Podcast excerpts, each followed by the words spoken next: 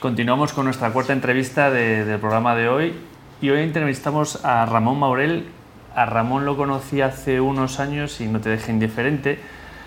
Tiene una experiencia muy interesante y ¿por qué está hoy Ramón aquí? Pues bueno, porque es un crack, ¿no? Pero la verdad es que tiene mucho sentido traer a Ramón porque, a ver, eh, en Corporate Talks estamos hablando de cultura empresarial, estamos hablando de personas, estamos hablando de todo. Yo estoy visualizando un movimiento que, torna en torno al propósito, hay mucho cambio de, de, puesto de trabajo y cuando preguntas a expertos de cómo puedo engancharme de nuevo al mercado laboral, dar un salto en el mercado laboral, todos me dicen lo mismo.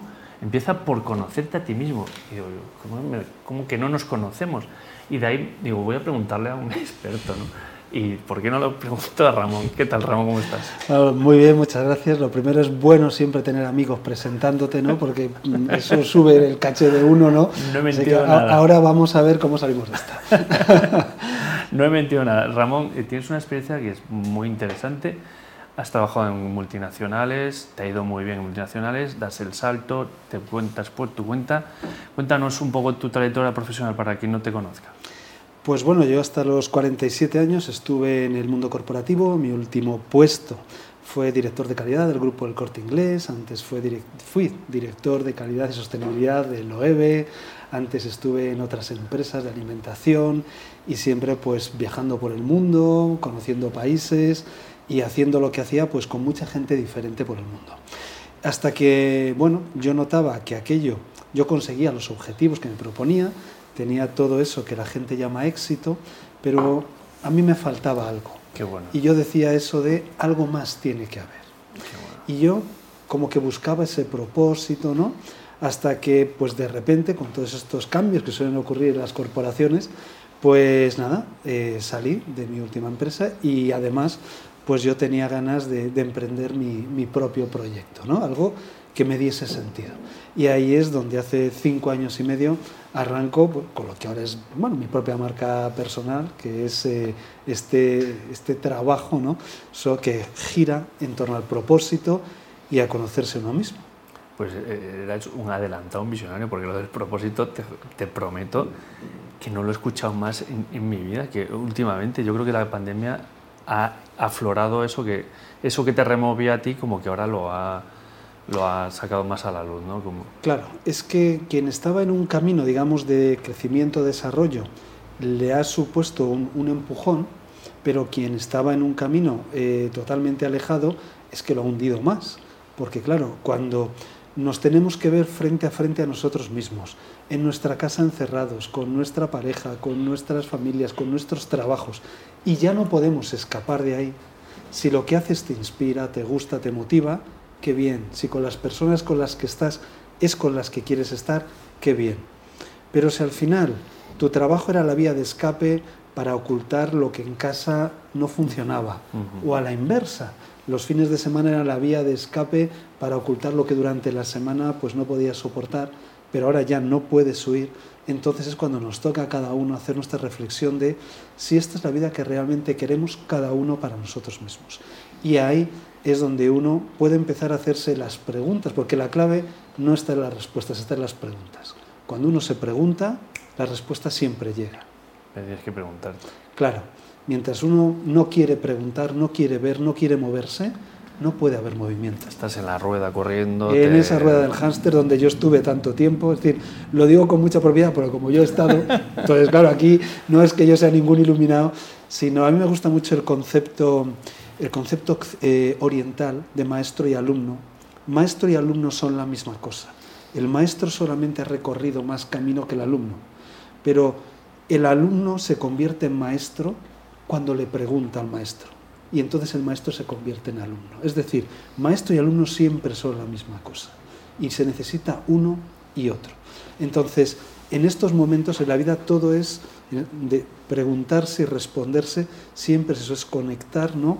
y las respuestas siempre llegan, de la manera más variopinta, ¿no? Pero lo importante eso es querer, porque si no quieres, obviamente, pues mm, no hay manera, ¿eh? Qué bueno, qué bueno, qué interesante. Es, un concepto muy profundo, maestro y alumno. Es, no lo había oído nunca y me lo. bueno, hemos tenido antes a, Jesús, que es un, excelente maestro. Ya nunca ha estado en su clase, pero puede decir que es un excelente maestro por la pasión con la que comunica lo que hace. Entonces, el que se dedica a lo que ama está condenado al éxito. Y es así, por duro que sea el camino.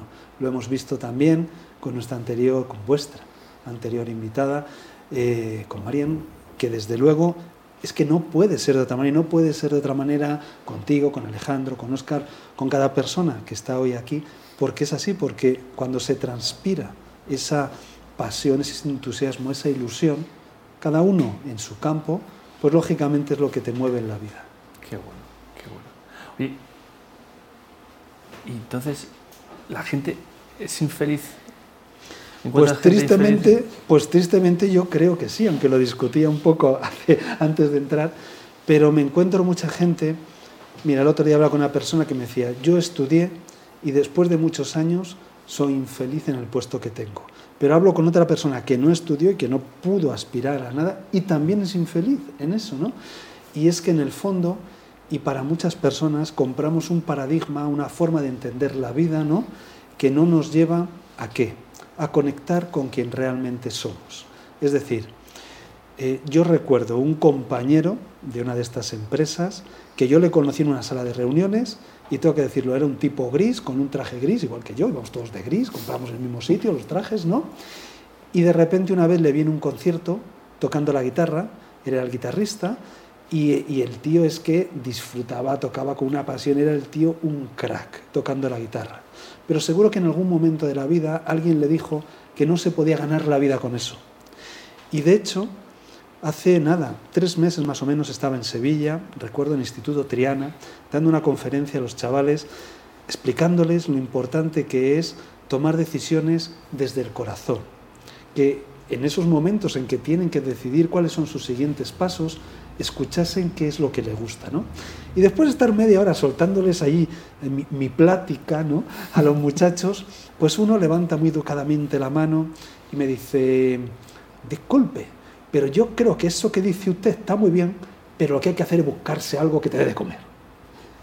Entonces, claro, ahí digo, ¿en qué momento, con 16, 17 años, ya, te han dicho que dejes lo que te gusta y que si tienes alma de, pintor, te busques un trabajo de contable.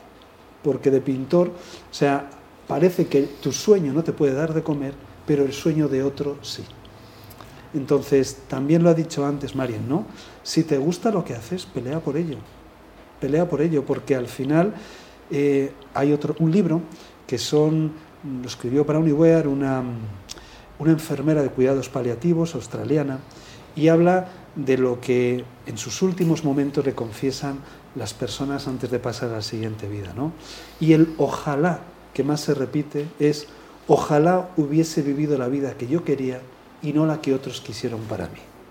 Entonces, ¿cuántas veces aceptamos lo que por que pensamos que es más fácil porque les va a gustar a nuestros padres, a nuestras parejas, a nuestros familiares, la tradición, lo que debería de ser, ¿no?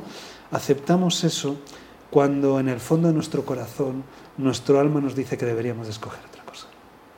Es que totalmente. Es que, es que, yo me emociono en decirlo porque es la verdad. Es que enraiza mucho con dónde venimos, dónde, nuestro contexto cultural, dónde vienen nuestros padres, lo que han vivido y, lo que, que te debe comer. Es que ellos tenían que.